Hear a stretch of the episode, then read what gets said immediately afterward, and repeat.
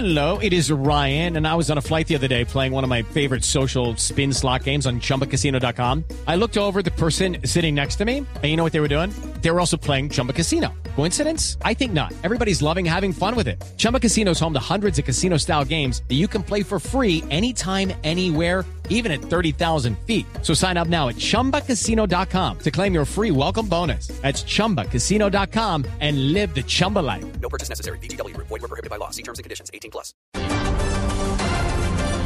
9 de la mañana, un minuto. Tenemos desarrollo de la noticia sobre el grave accidente que ocurrió hace pocas horas en la vía panamericana entre Popayán y Cali, a la altura del corregimiento del Cofre, en el cual más de 15 personas resultaron heridas. Blue Radio habló con el, el director de la Policía de Tránsito y Transporte, el general Carlos Ramiro Mena, quien aseguró que cuatro de las 15 personas heridas sufrieron de varias fracturas en sus cuerpos.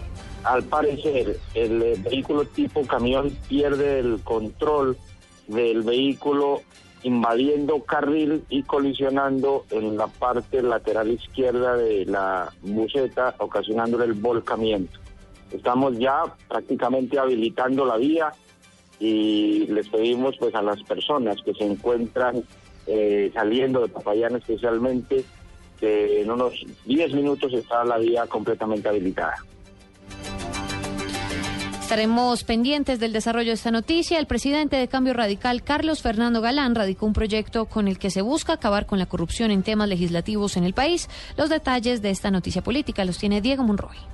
El país contará con una nueva herramienta para fortalecer la transparencia en la administración pública y cerrarle el paso a la corrupción. El senador y director de Cambio Radical, Carlos Fernando Galán, radicó en la Secretaría del Senado un proyecto de ley que regula el cabildeo en el país. Lo que hay que buscar es que aquellos que lo hacen, pero de manera lícita, por ejemplo, sectores eh, de gremios que les interesa que en un proyecto de ley quede incorporado algo porque es su interés lícito que quede, pues que eso se haga de manera transparente.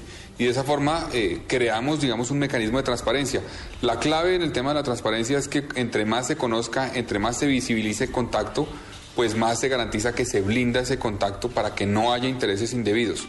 La iniciativa busca recoger los esfuerzos de los proyectos negados anteriormente y busca que todos los colombianos conozcan los intereses que se mueven en los procesos de construcción de la política pública, por lo cual se busca que nada quede debajo de la mesa y todas las actividades de cabildeo se hagan de forma abierta y de cara al país. Diego Fernando Monroy, Blue Radio.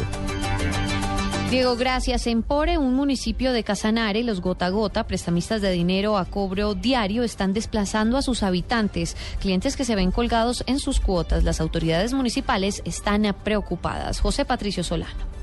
La denuncia la hizo pública la propia alcaldesa del histórico municipio de Pore, en Casanare, Lady Patricia Borges. Tenemos graves problemas con los gota a gota, pero pues el problema es el control con ellos, ya que si la gente no denuncia, nosotros lo único que hemos hecho es hostigarlos, cansarlos con nuestra policía, pero no tenemos pruebas para detenerlos. Los habitantes y comerciantes de Pore prestan al gota a gota dinero en efectivo, el cual al sufrir retrasos en sus cuotas diarias se les convierte en un serio problema. Y estamos siendo desplazados, lo digo porque ya ha pasado en unos casos, antes eran por los grupos como las guerrillas o, los paramilitares que se desplazaban, ahora somos desplazados algunas familias por los gota a gota, porque no aguantan esa presión y es una situación preocupante y en reiteradas oportunidades hemos invitado a que la comunidad denuncie. Ello para José Patricio Solano, Blue Radio.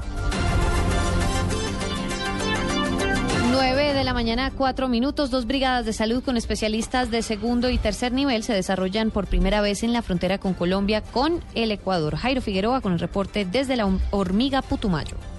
Centenares de personas de los municipios de San Miguel y Valle de Guamués acuden a sus hospitales para recibir asistencia médica especializada de segundo y tercer nivel en brigadas simultáneas propiciadas por la Unidad Nacional de Consolidación y la Fundación Alas, entre otras entidades. Fabián Belnavi, director de Regiones de Consolidación.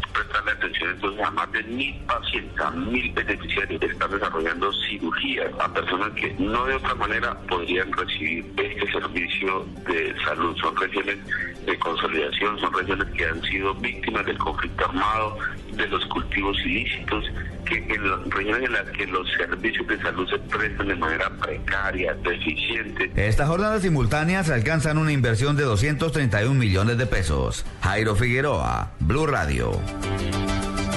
Jairo, gracias. Y un transexual murió en Pasto al someterse a un procedimiento estético en una peluquería que funcionaba como una aparente clínica.